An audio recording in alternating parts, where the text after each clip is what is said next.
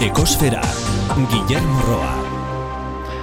Oh, kafe azukre duna gustoko dut. Mila musu baino atseginagoa da, moskatel ardoa baino gozoagoa, kafea, kafea behartzaitut.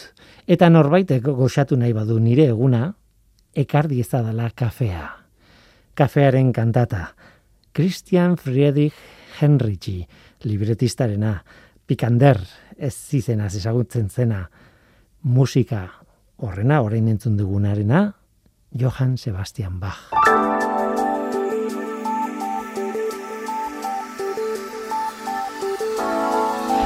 Adituek diote litekena dela urte batzuk barru kafea aldatu behar izatea.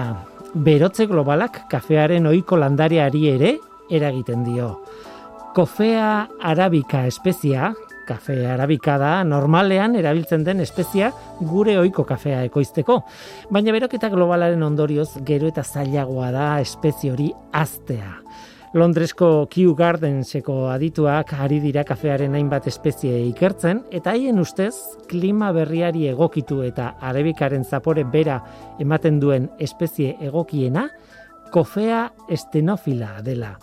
Boli kostako espezie bat. Adituek diote espezie hau askoz hobeto hasten dela arabika baino, klima beroagoan, eta kontsumari dago gionez, zaporez antzekoak direla, onak dira biak. Biologoek uste zuten espezia boli kostatik kanpo desagertuta zegoela, baina Sierra Leonan ere topatu dute. Agian, hau izan daiteke kafearen etorkizuna.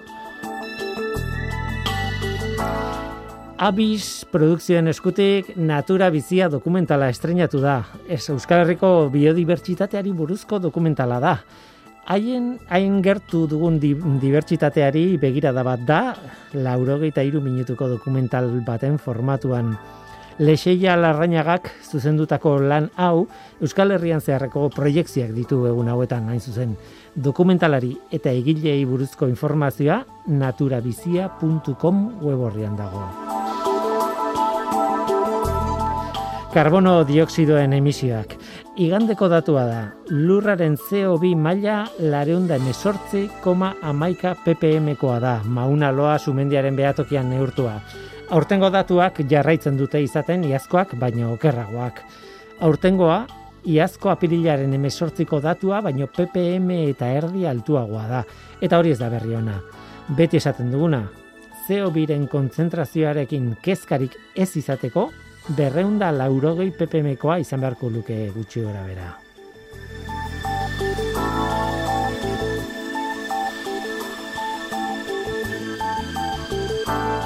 Gaurko saioan plastikoari buruz hitz egin behar dugu, polimeroei buruz.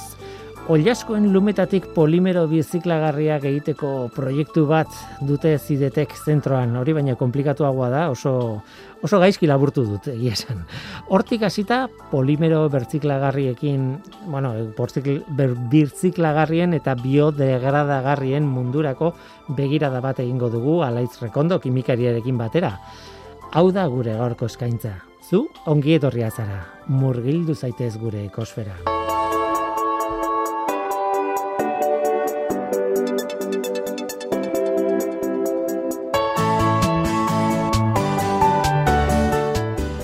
Baldakigu non bilatu. E, pentsa Robinson Crusoerena moduko historio batean ikusten baduzu zeure burua. Horixe demagunu arte tropikal batean zaudela harrapatuta eta bakarrik zaude. Eta helburu bakarra duzula orain, bizirik irautea. Nik ez dut neure burua ikusten egoera horretan eta baldin badago aurrera egiteko gauza ez naiz izango. Baina zinek daki, Teoria bai, teorian badakizkit gauza asko eta badakit nola egin gauzak eta baina egoera horretan teoria aplikatzeko baliabideak bilatu behar dira eta irudimenari astindu bat eman bizirik irauteko. Gu orain hemen fantasia alde batera utzita kontrako egoeran gaude.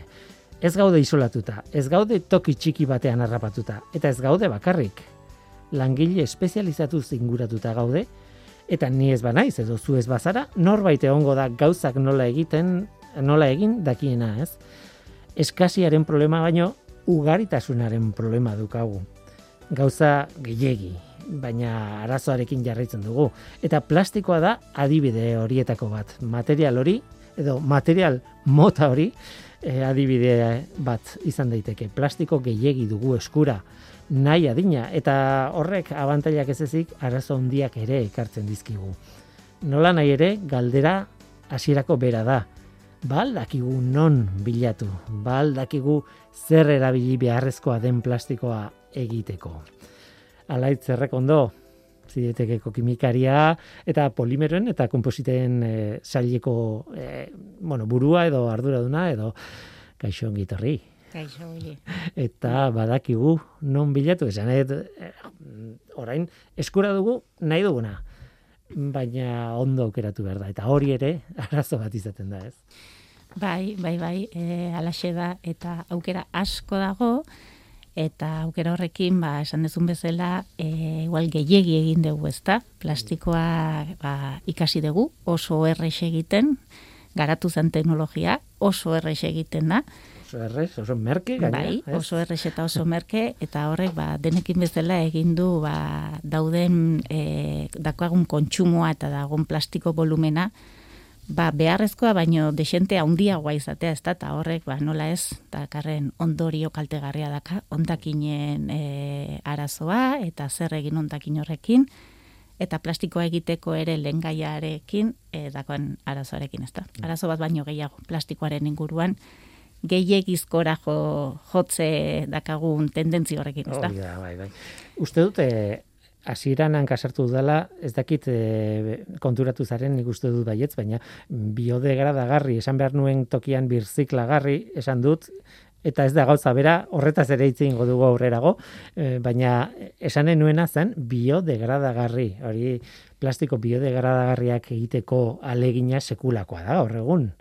Bai, Besteare bai, bai, eh? bai, bai, bi aldetan dago e, erronka, eh? Eta hortaz ere mm. arituko gea, baino bai, e, plastikoa biodegradagarria egiten dago orain lan handia, ba batez ere biodegradagarria baldin bada, ez dulako ondakin arazo hori sortuko, ezta? E, plastiko horren natura edo konposizioa gai izango da, behin erabilita gero, e, ba, botatzen degunean, arazo bat sortu gabe, naturaren baldintzetan, edo konpos baldintza arruntetan, hori e, ba, degradatzeko, eta ez ondakin arazo bat bihurtzeko. Hori da.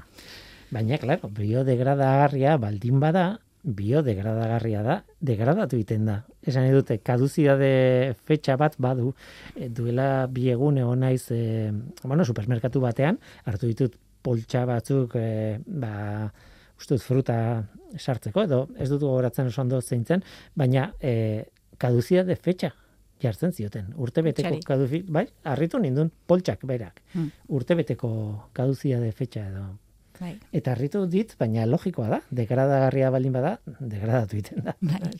Hoxe da, ez da, eta bai, ba, plastiko biodegradagarriak oso interesgarriak dira gaur egun dagon arazoaren zati bat konpontzeko, baina esaten dezun bezala e, ez dute balio aplikazio guztietarako, ze denbora epe ez hain luze batean, degradatu egiten dira. Ordu ba, bueno, badibidez, ba, gaur egun ditugun gure egunerokotasunean plastiko asko edo etxean, edo kotxetan, edo erabiltzen diren milak aplikazioetan, urteak iraun behar dute. Ordun kasu hoietan, ezin du aplikazio hori plastiko biodegradagarri batek e, ordezkatu. Ez, ez, mm. orde, ez du ordezkatu behar. Baino egia da, gaur egun plastikoaren ondakinak sortzen duen arazoaren volumen haundi bat dala batez ere e, enbalaje edo horrekin lotuta eta erabilera motzeko edo epe motzeko erabilera daukan plastikoan, ez da, eta hor bai, hor bai, eta hori aldatzea lortzen baldin bada, ba, bueno, aurrera pausu haundi bat e, izango da. Bueno, nire hasirako galdera zen, e, ba aldakigu non bilatu, uarte batean baldin bat bakarrik, inguruan duzunerekin konformatu behar, eta behar bada irudimena behar duzu daukazuna modu batera edo bestera erabiltzeko. Hemen kontrako egoeran gaude, dena dago eskura, baina e, gure problema ez areagotzeko ondo aukeratu behar da. Eta mm, badakigu non bilatu, bazuek aukera bat egin duzue. Oliasko lumentatik aterako duzue materiala eta orain zehaztuko dugu zertarako. Ideia mundiala, ez? bai, bai, bai, bai, eta asko e, oso landua ez dago e, arlo bat ez da, eta hain zuzen ere ba, horregatik e, aukeratu genuen. E, bai, esan bezala, ber, ba, historia pixkate ginez, honekin oin dela bost urte edo hasi ginen, eta ba, e, arazo hau, e, arazo ni konponbidat emateko, ba, esan bezala, plastikoak egiteko, plastiko biodegradagarriak egiteko, ze aukera ez da? Aukera desberdina daude, e, osagai gaur egun egiten dan gehiena, badakigu, petroleotik datorren osagaietatik e, egiten dela. Teknologia oso garatua da, oso merkia da, eta orduan, horreken kontra konpetitzea e, zaila da. Baino, plastiko biodegradagarriak egiteko bilatu behar dana da beste osagai batzuk, ezta? Mm Petroleotik ez datu zen beste osagaiak. Hoien artean aukera, oso ezberdina daude ere bai.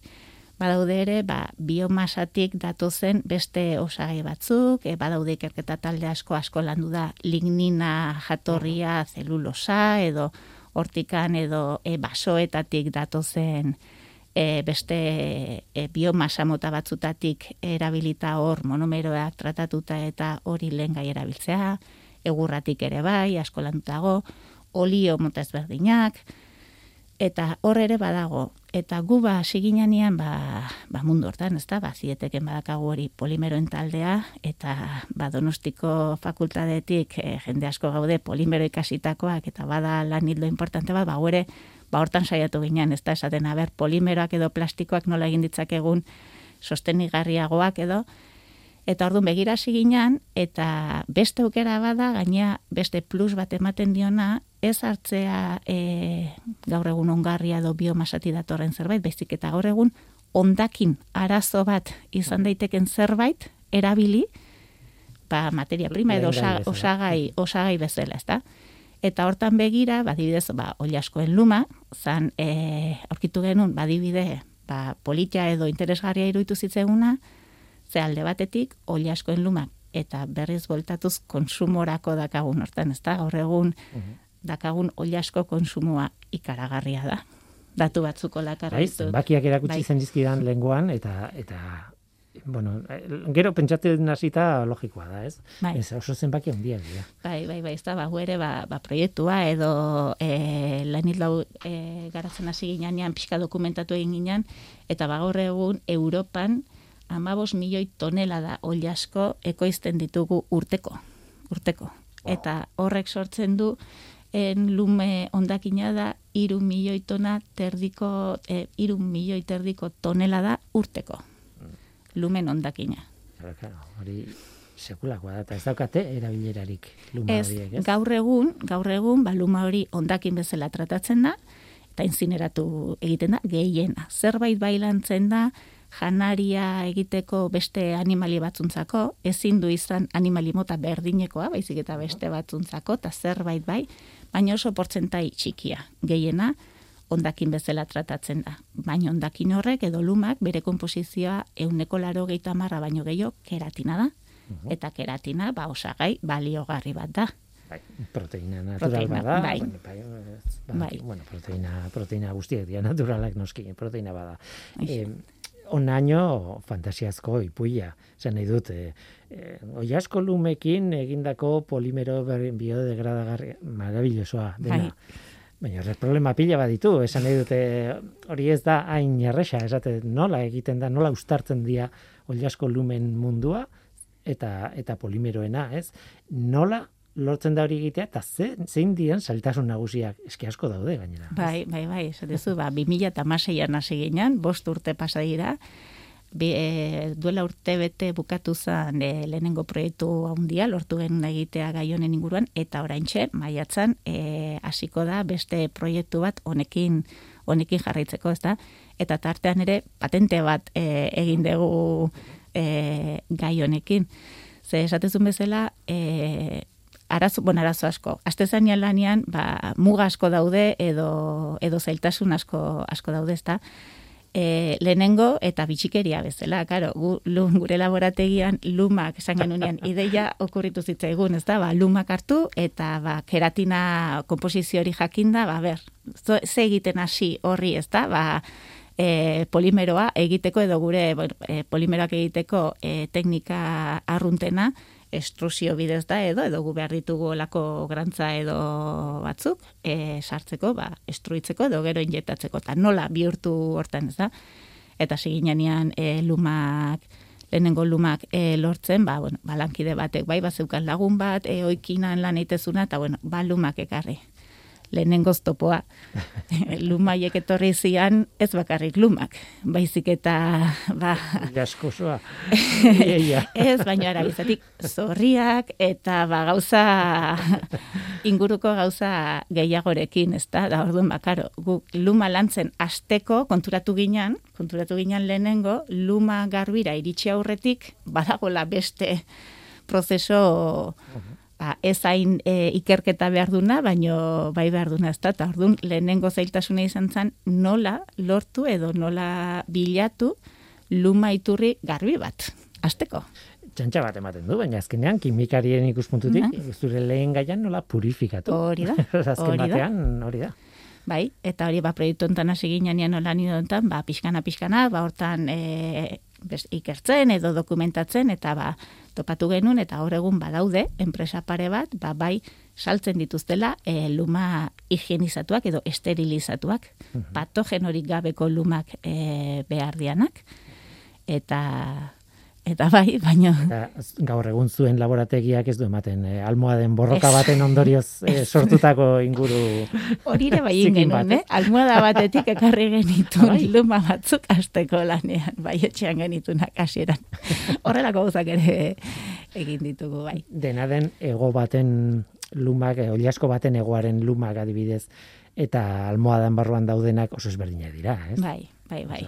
Almohada baten daudenak oso oso garbiak edo oso txiki eh, algo bai. ikotoi txurako ze hori, bai. baina hortarako ez dituzte erabiltzen guk eh, edo supermerkatu baten erosi dezakezu no jaskotik dato zen lumak ez? Hiek bestelakoak dira. Eta nola ustartzen da? Zuek demagun ja erosten duzuela garbirik e, txikituta edo txikitzen duzu edo lehorra edo bueno badukazue lumak izan beharrean badukazue ja lehen esaten zuena garantza bat ez? Hauts potolo, ez dakit, moduko material bat. Bai.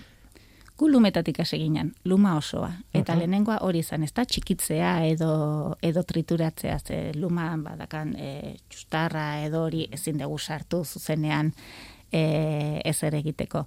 Eta orduan, ba, gure lehenengo asmoa edo gure lehenengo ideia hori izan zen, ez da, ba, ba, trituratu edo xeetu, eta hori ba, ba, e, egurrarekin egiten da bezala, ezta? Batzutan egurxetua edo erabiltzen da e, osagai bezala plastikotan eta asmo horrekin. Eta baxetu genu, baina hor ere urrengo, urrengo estopo, ezta? Lumak daukan harintasuna edo dentsitate txikia. Ez dauka pixurik. eta hor lumaxetua poltsa handi batean sartu eta baino ez dauka pixurik. Orduan, e, asko kostazitze egun ez genuen lortzen hori sartzea e, estrusoran eta e, homogeneoki ateratzea materiala, ez da? Gravitateri gabeko materiala da. Hori da, Ia, ia, ez. Bai. Eta hor, e, arazortatikan, gero hortikan e, atera dugu ba, izan dana patentea, ezta? Ze arazori konponbidea bilatzen, espero ez genuen edo aurre ikusi ez genuen arazorrekin, ba, konturatu ginen zerbait egin behartzala horri, ba, dentsitatea handitzeko edo beste konsistentzia, beste formato bat e, bihurtzeko eta tratamendu ezberdinak egiten edo e, ingurune azidotan edo tratamendu desberdinak eginez, lortu genuen e, ja, formato, beste formato batean lortzea eta sartu alizatea e, estrusoran edo e, beste beste osagaiekin batera e, nasteko, nasteko moduan.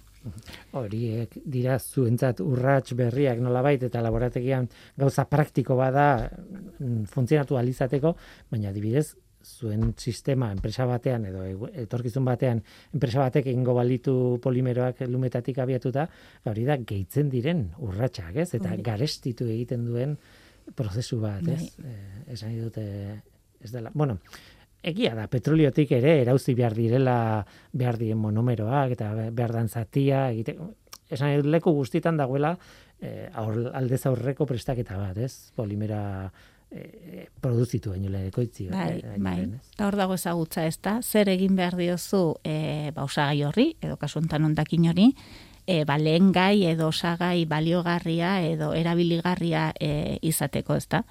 Eta hor nola, etzan horren evidente edo, ba, ba hortan egin genuen ba, genuen ba, patentetxo bat, e, ikusiko duguna, aber noraino iritsi daiteken, ondakin hauekin ba, plastikoa zenbateraino e, hobetzen duten. Eta, Eta- hortik aurrera, eh, esan nahi dute, hor, keratinaren mm, keratinaz osatutako partikulatxoak dituzu, eh? azken Mhm. batean, hori polimerizatu daiteke zuzenean edo zein da ideia nagusia? Hortik polimerora nolako prozesu kimikoa dago edo? Ba, oraingoz eta horren dikan gu potentzial asko uki dezakegula, eh? Baina oraingoz e, guk egiten deguna da hori luma horiek tratatu eta keratina hori hauts hori ja hauts dentsifikatu hori keratina da osagai ez. Hor oraindikan karakterizazio edo ezaugarri gehiago jakinako ditugu. Baina hori gero guk jan astutzen dugu beste, beste e, matrize edo beste polimero batekin ez dugu oraindikan lortu horrekin bakarrik e, plastikoa egitea. polimeroa egitea. Baizik eta gehigarri bezala erabiltzen dugu beste matrize batzutan e, gehituz. Erronka handiena izango zen hori izatea, e, keratina hori izatea osagai bakarra edo polimeroaren eskeletoa Oinarria. esan dezagun edo oinarria.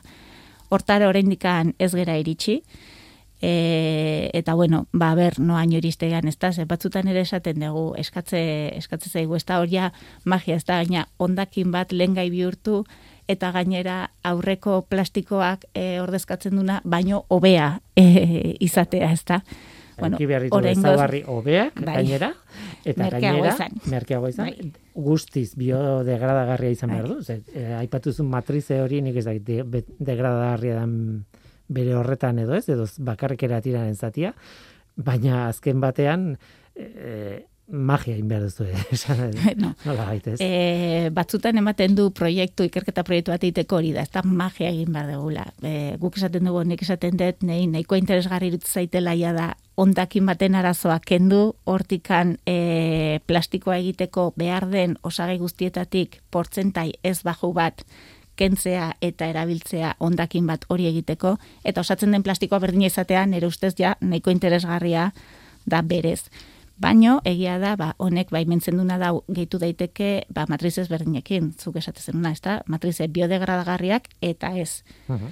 Matrize biodegradagarrietan ikusi duguna da ere, ze keratinak daukan osagai nagusitako bat nitrogenoa da. Eta nitrogenoa da e, ongarri iturri edo nutriente egokia da, batez ere nekazaritza aplikaziotarako.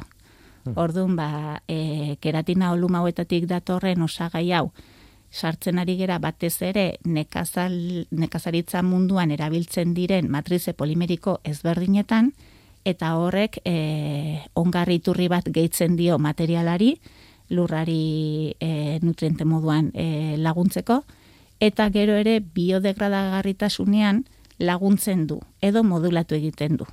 Ikusi dugu, egin dezakegula egokitu degradazio abiadura e, luma horren trataeraren arabera. Ordun ba horrek e, oso aplikazio interesgarriak izan ditzake batez ere ba nekazaritzen eta gure lana edo gure proiektuaren aplikazioak edo ze materialetan probatu edo zer lortu gehien bat oraingoz nekazaritzara bideratuta dago nun biodegradagarritasun horren modulazioa interesgarria izan diteken. Eh, nik ulertzen dut, eh, ordezkatzen ari zaretela ziklo natural bat, naturan, oi asko bat hilko zen, geldituko litzateke lurrean, bueno, eh, animalien gozuten edo dena delakoa, baina azkenean lumak edo digeritu gabeko eh, materiala izango litzateke, eta pixkanaka hori lurrera bultatuko zen, ongarri natural moduan, ordan zuek gauza bera egiten ari zarete, baina oso interesgarria da hori, zuk esaten duzuna, ez? E, zuek modulatu dezakezue, manipulatu dezakezue hori, nolabait, azkenean zuen polimeroa azkarrago edo motelago biodegradatzeko. Ondo esan dut.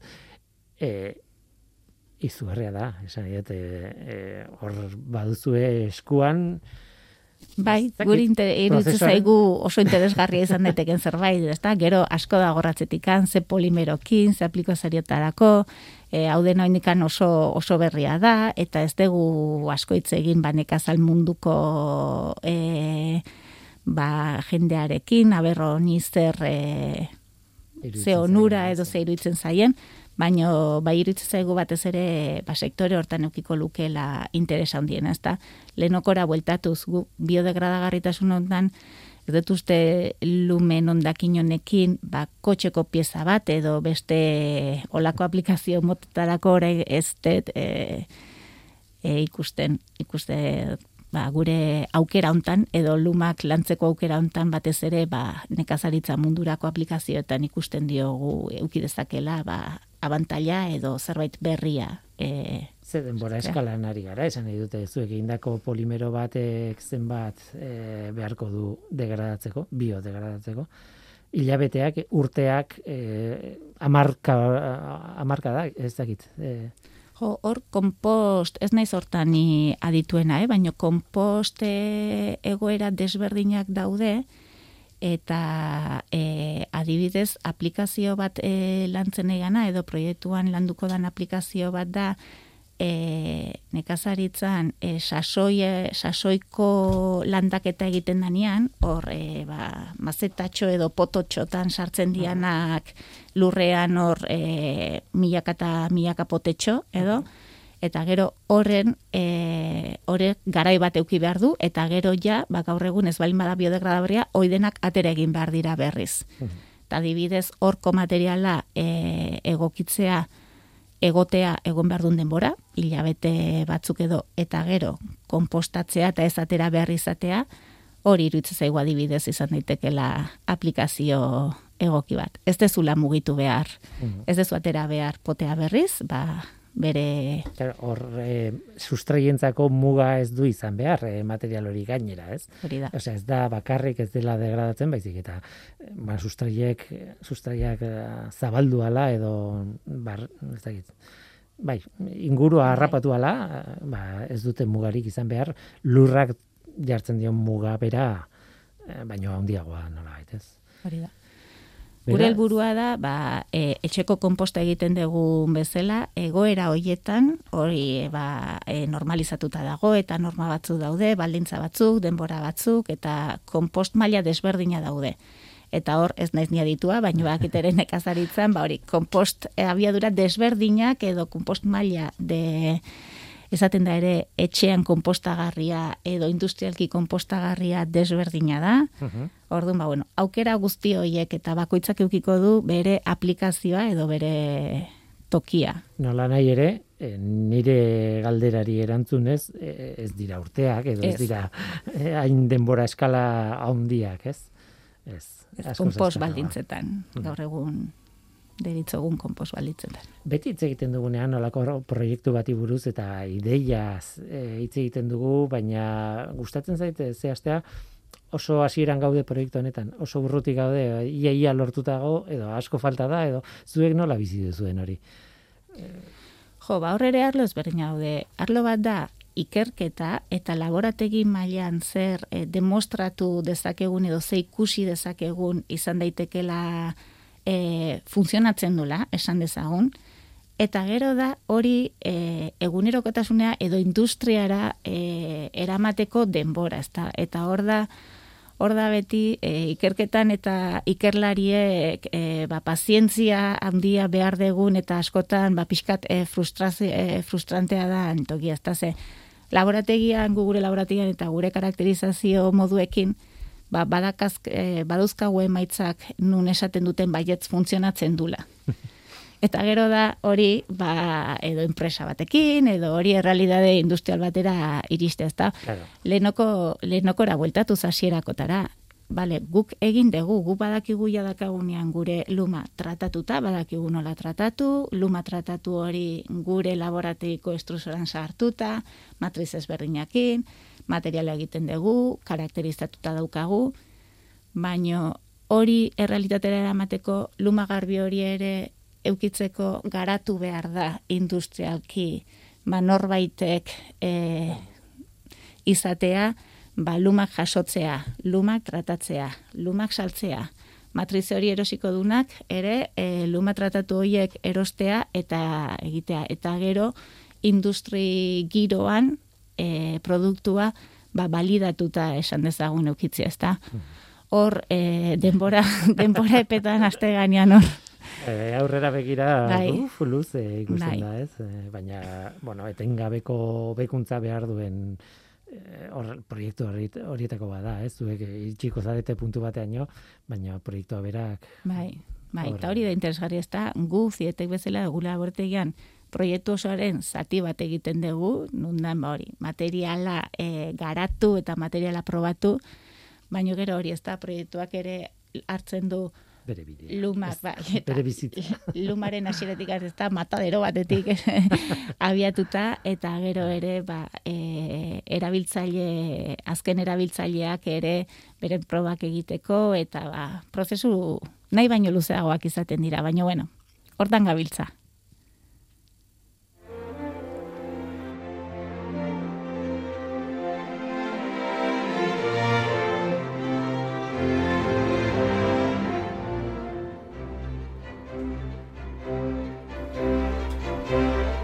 Eta mm, lumetatik ies egin da, eta pixka bat, e, begiek, zu, zurekin perspektiba pixka bat zabaldu nahi nuen, ze polimeroen gaia oso zabala da, plastikoak deitzen dugu, plastiko berez, e, bueno, ez da izen bat, da izen ondo bat, esan dute adjetibo bat, e, material plastiko bada, eta material asko daude plastikoak, baina gu plastiko deitzen duguna e, gure bizitza normalean, poltsak eh, edo botilak edo ez dakit plastiko, material hori, berez polimeroak dira gehi beste gauza batzuk, e, materialari ezaugarriak ematen dizkiotenak, eta eta nola, bueno, pentsatu, pentsatzen dugu horrek sortzen digula arazo handiena, ez dakit hori egia dan, ze, bueno, itxasoan ikusten diren mikroplastikoak eta bar, askotan e, oialetatik eta arropatik de, dator, edo arrantzalen saretatik. Esan nahi dut, em, beste mundu batzuk badaude horrekin lotuta, molekula horiekin lotuta ere bai. Baina e, behar bada bueltatzen balin bagea botiletara eta poltxez, e, plastikozko poltxetara eta hor gure e, erronkatako bat, haundie, bueno, bi dira hori, biodegradagarri eta birziklagarri egitea eta beraz ez galtzea hor e, uraren bideetan itsasoraino eramango gaituna eta barrez edo degradazio bide horietan eta ez dakit asko hain naizen zabaltzen kontua baina em, momentu honetan e, ezberdin du behar da oso ondo eta zuk e, bueno, planteatu zen idan, ez? Igual hiru hiru hitzen definizioa, hiru kontzeptu beritzi behar ditugu oso argi, ez direlako gauza bera eta batzuetan eta ni hasieran bezala eh, modu berdinean erabili erabiltzen dugu, ez? En, batetik plastiko biodegradagarria, hortaz eh, ari gara, bestetik plastiko birziklatua eta bestetik bioplastikoa. Hiru hoiek zer dira bakoitzak, ez dakit nondik hasi nahi zuen.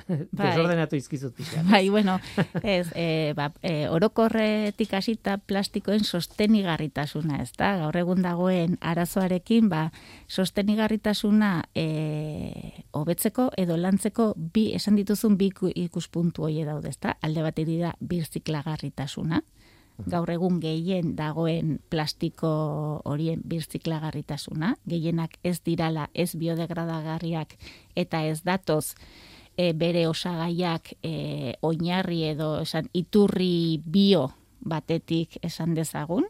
Ordun hoien birziklagarritasunean hor erronka handi bat dago eta eta hori gauza bada eta beste gauza bat da da bio atzizki hori euki dezakena, ezta? Eta bi atzizki hortan bi gauza, hor bi kontzeptu ezberdin dira ere e, askotan e, nasto egiten dira edo bueno, bizitza arruntean hitz egiten deguna e, baina bueno, gaurko gaia e, aukera izan da, bai e, daudela bi kontzeptu desberdin, ezta? Biodegradagarria esaten degunean, horrek esan nahi du plastik hori e, bere erabilera bukatutakoan degradatu egin daitekela. Ba, hortaz e, aritu geha, ezta? E, ondakin bat ez da izango, baizik eta denbora epe labur batean eta baldintza jakin batzuetan degradatzeko aukeratu. Hori da plastiko biodegradagarria. Hoi, e, plastiko horren e, osagaiak izan daitezke bio edo ez. Eta baditugu e, adibidez berdinak, adibidez polikaprolaktona, PCL bat, bere oinarria petroleotik datoz, edo osagaia petroleotik datoz, baino biodegradagarria da. Beraz, eh, hor gainera, nahazten dugu natural bai. Eh, izenakin, eta, en fin. Bai. Eta beste hau da, plastiko hori sortzeko erabili dituzun osagaiak petroleotik datozen, edo datozen, e, e, esan dezagun, iturri bio batetik, izan daiteke olio bat, edo e, naturaren e, e, lignina edo zelulosa iturri desberdinetatik, edo ba, gure lumaren kasuan ere, bueno, ondakin bat, baina bueno, naturatik datorren zerbait. E, bio atzizki hori esan nahi du osagaien e, iturria. Eta eraberrean, bio osagaietatik egin den plastiko bat, izan daiteke biodegradagarria edo ez. Edo ez. Edo ez. Gaur egun badago adibidez plastiko oso arrunta da polipropilenoa, uh gehiena egiten dala petroleotik datorren osagaietatik, baina gaur egun ere badago garatua teknologia monomero hori, propileno e, monomero hori sortzeko beste osagai batzuk e, bio itorritik datozenak. Orduan badago polipropileno bio. Iturri e, bai, jatorri, jatorritik, bai, jatorri biologikoa daukana, baino ez da biodegradagarria. Ordu ma, bueno, aukera guzti horiek daude, ezta? bai, bai, bai. Hori beste lan hildo oso interesgarri bat da, ezta? Gaur egun e, dauden materialak beraien e, egokitasuna jakinda, dibidez polipropilinoa da, izugarri pila erabiltzen dut bat, e, eta jarraituko du, ba, orduan, saiatzea olortzea egiten ez petroleoko osagaietatik abiatuz, baizik eta beste osagai batzutatik abiatuz plastiko berdina lortzea. Ez dugu kentzen gero birtziklapenaren arazoa. Erabilita gero, e, ondakinaren arazoa berdina da. Bere jatorria biologikoagoa da. Hmm. Ba, bueno, bai, kontzeptu desberdinak bai, askotan aipatzen da e, adibidez e, politilenoa edo politilen tereftalatua edo garai batean beintzat e, PVC polivinil klorua ba adibidez botilen gorputza hori eduki ontzien gorputz hori ur botilena adibidez, ez? Egiten da, baina tapoia askotan polipropileno, ez beti, baina askotan polipropilenoa da. bi bai. plastiko ezberdin, bi material ezberdin eta eta claro, e, birziklatu behar ditunak gutxienez bi, bi material ditu, ez? Esan, dute, badaude polimero, oso polimero gutxi, oso oikoak direnak, beste polimero asko ez dira inoikoak, baino badaude, baina esan dute azkenean gure produktuak e, supermerkatu batean erosten duzuna normalean nas, nasketak izaten dira edo bai. elkarren ondoen dauden material ezberdinak bai. eta ez da inximplea, ez? Eta hori da birziklatzeko oztopo edo zailtasun handiena. Ze guk lortuko bagenu e, ondakinetan izatea e, plastiko edo polimero bota bakoitza banatuta, birziklagarriak dira. Plastiko erabiltzen diren komoditi plastiko guzti hauek erabiltzen ditugunak, denak dira birziklagarriak. Arazoa da, ba esan dezuna ez da, bale, pet boteia e, transparentea da, eta e, hori nahiko errex, izan daiteke adibide errexenetakoa eta horregatik handa badaudenak enpresak pet birziklatzea e, dedikatzen dianak edo hori bideragarria eta posiblea dalako, dalako ez dagolako e, ez ditu oso gai gehiago, ez da, ez dago aditibatua, lehen ozuk esatezen nahi, baina dibidez, tapoia. Ja, beste material bada, kolore izaten du, osea, beste aditibo batzuk ere baditu, Orduan, hori ja birziklatzeko ezin dezu beste nasketak dira ezin diranak e, ondo birziklatu edo behintzat balio haundiko material berri bat egiteko material osagai purotatik abiatzeko. Ez da, orduan, birziklapena daukan erronka handiena da gaur egun ba, esatezu konsumoko hauetan zen nasketa dagon, polimero nasketa, eta batzutan ere osagai desberdinez osatutako... Bai, patata poltsa baten e, adibidez e, e, materiala, esatezu, bueno, hau plastikoa da, eta botet, bai, plastiko horrek ditu, ez dakitzen bat geruza, baina pila bat, ez? E, batean egongo da pigmentua ematen diona kolorea, beste batean plastiko izango da, beste batean metala izango, beste bat, ez, baina esan dut, eta arrazoi bat badago horrela izateko, esan dut ez da, ez da nahi dugulako beste Bai. gabe, ez? Baina, mm, beraz, e, patata pultsa bat, birziklatzeak esan nahi du, esan nahiko luke, geruza horiek banan-bana e, askatu, e, bereizi, e, banatu, eta bakoitzak bere lerrotik e, joatea, ze Bai. birziklapen prozesua ezberdina da kapa bakoitzarentzat, ez? Bai. Hori bai, da adibidez. Bai, bai, eta eta tetrabrikak dira beste adibide komplexuenetako bat, tetrabrik batek zenbat e, geruza ezberdin ditun, eta hori da zailtasuna, ez da birziklatzeko lortu behar dezula polimero mota bakoitza garbi eta banatuta aukitzea. Eta horregatik esan daiteke, horrek azaltzen du zergatik, e, kontenedore horian botatzen duen guztia, ezin da, ezin den birziklatu, ez? Ez, ez dakit ezin dan.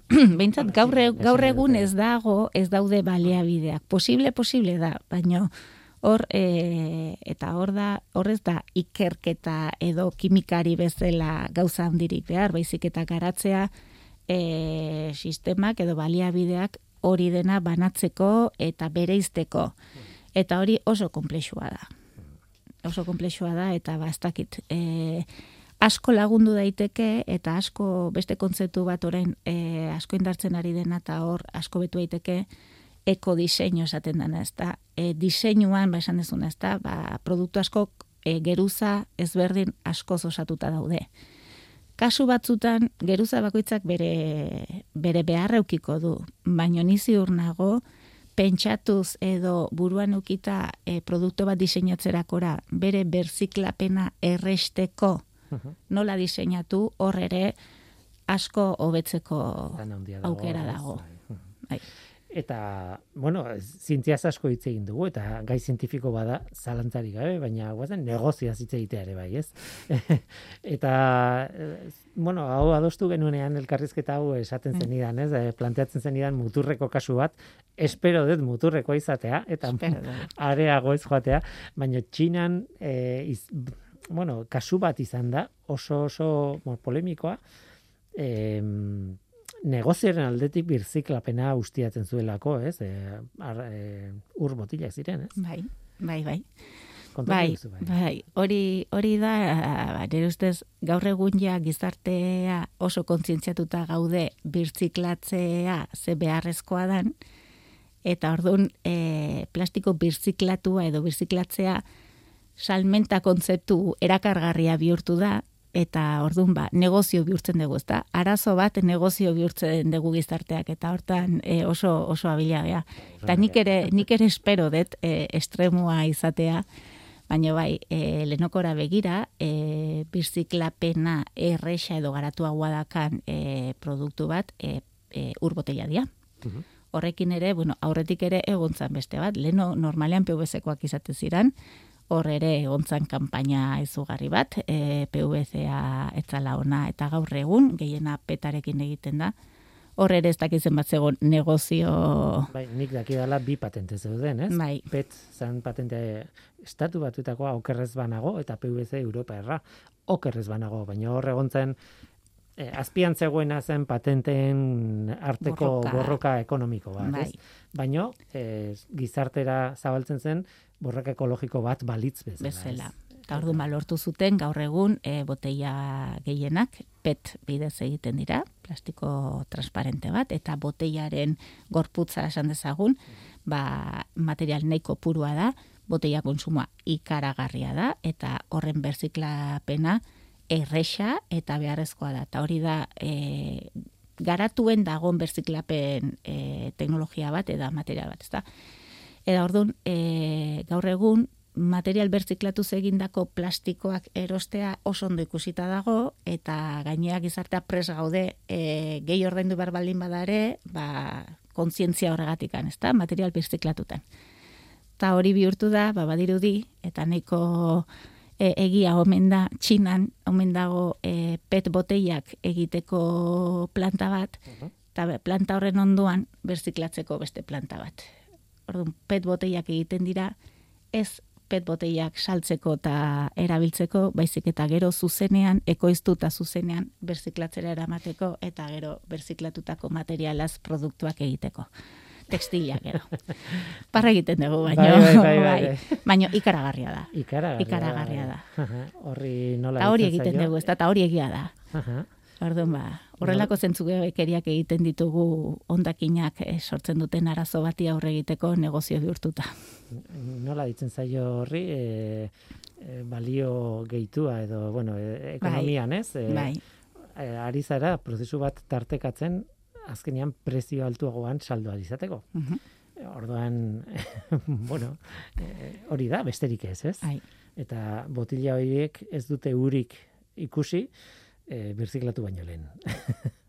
Sortu dira e, negozio e, berziklatu e, moduan saltzeko, baina zentzua bekeria. Tira, Inondik espero dezagun muturreko kasua izatea, Espero baina, dezagun. baina zuk esan duzu, ez? Oso ona gara, Bai. o, negozia bilatzen arazo edo krisi bat dagoen tokian, ez? Bai, Eta bai, eta hori da, ez da, eta guk eroen ikusten dugu, ez da, orain plastikoen sostenigarritasunarekin, e, ba, ikerketan ere, ez da, eta proiektuak bilatzeko garaian, batzutan noa jutegean, ez da, bai, beharra dago eta konponbida behar da, baino oso abilakea ontan aukerak eta negozioa ikusten eta askotan zentzugabeak diran gauzak egiten. Ez zitzaidan etorten, balio erantxia. Hori, da, balio erantsia, bai. erantxia ematea produktu bati, ez? E, horrela. Azken galdera bat egingo dizut, eta badakit erantzuna. Baina egin behar dizut. Plastikoa txarra da. Hain simple, hain galdera Bai. simple, ez? Simplea, ba, lehenoko erantzun berdina da. E, bueno, nere ustez, e, bai plastikoa eta bai e, aurrerapen guztik izatez onak dira. Ta gaur egun, e, gaur egungo munduan plastikoak ze onura daukan ikuste e, zalantzarik ez dagola. E, ez dukin komentatzen, ez da, esate zen, no? ba, gaur egun e, odola, ze odola gordetzeko edo hainbeste gauza gordetzeko eta egiteko plastikoak dauzkan onurak. Plastikoa Bai, ez dauk. da txarra, ez dakiguna da erabilera egokia edo konsumo edo produkzio maila egokian gelditzen. Guk sortzen dugu arazoa e, erresa edo negozio edo dirua atera dezakegun zerbaitekin gehiegizko e, produkzio eta konsumo bat e, lortzen, bueno, lortzen, e, barneratzen. Eta horrek sortzen du eta argi dago ikaragarrizko arazo baten aurrean gaudena bezala, ezta? Ba, e, beroketa globalaren e, ondorioaz ere plastikoak zere e, badauka bere eragina hortan eta badagon ondakin arazo ikaragarri hau, ezta?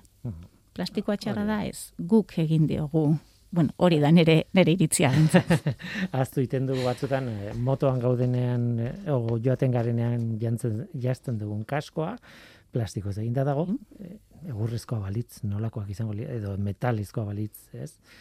Edo futbol zale amorratuek begiratu baloiari, ez? Eh, Baloiari, e, botai, e, ezakit, ia e, zera, ikusten den guztia, ez? E, futbol zelaiaren barruan ikusten den guztia, belarrak enduta nik esango nuke nolabait plastikoa daukala. Gaur egungo bizitzan plastikoak daukan e, presentzia e, ikaragarria da. Tira, ba, hor utziko dugu, lumetatik abiatu gara, Bai, oso historia polita da. lebre. Eta, eta ea nora eramaten zaituzten, ze tartean ez ustekoak egongo dira, seguro, baina ea arrakasta izaten zuen e, proiektu horrekin. Eta polimeretara iritsi gara, eta plastikoen e, solasaldira iritsi gara. Alaitz errekondo, eskerrik asko, errekondo esan dut, ba- rekondo barkatu, alaitz rekondo zidetekeko kimikaria, polimero eta kompositen e, saileko edo laborateiko arduraduna, eskerrik asko gurekin izateagatik. Eta artean. Orain, ba, arantxa txintxurretak ekarriko dizkigu, bere ekologia zipristinak. Oso gustora. Eskerrik asko.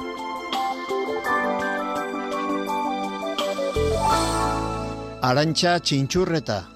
Landareek beren ostoak erabiltzen dituzte eguzki izpiak janari eta energia bihurtzeko fotosintesian.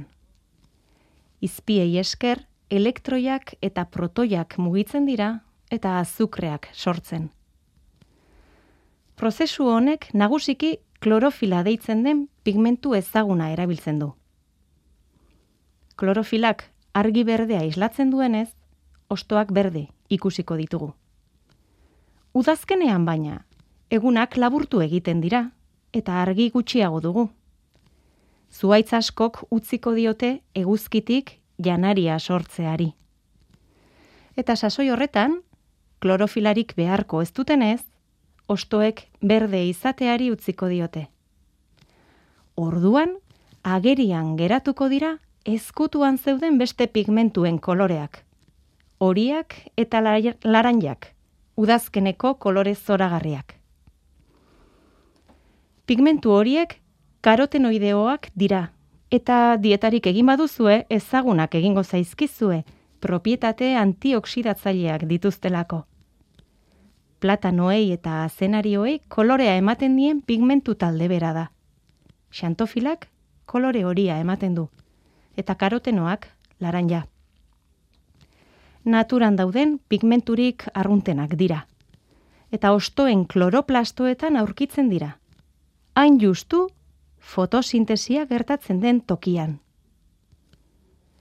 Ostoetan, bi lan nagusi dituzte pigmentu hauek. Lehena, argia xurgatzen dute. Klorofilak uin luzera jakin bateko izpiak xurgatzen ditu. Eta karotenoideoei esker, ostoak uin luzera zabalagoko izpiak xurga ditzake. Ondoren, xurgatutako energia hori klorofilaraino garraiatzen dute gainera. Eta karotenoideoen bigarren lan nagusia, klorofilak soberan duen energia kanporatzea da guztiok dugu konfortegoera bat, ezta? Ba, demagun udako egun eguzkitzu sargoria. Landareek ezin dute bainu jantzi hartu eta errekara hurbildu. Baina egun horretan jasoko duten energia handiegia suertatzen bazaie, kanporatu egin dezakete energiaren zati bat. Hori, karotenoideo pigmentuei esker egiten dute eta zuetako baten bat hariko da esaten. Eta gorria zer? Ze gertatzen da kolore gorriarekin? Udazkenean gorria ere ugaria da, ezta? Hala da, bai, baina berariaz sortutako beste pigmentu batek gorritzen ditu ostoak. Sagarrak, marrubiak eta beste hainbat fruitu. Antozianina deitzen da.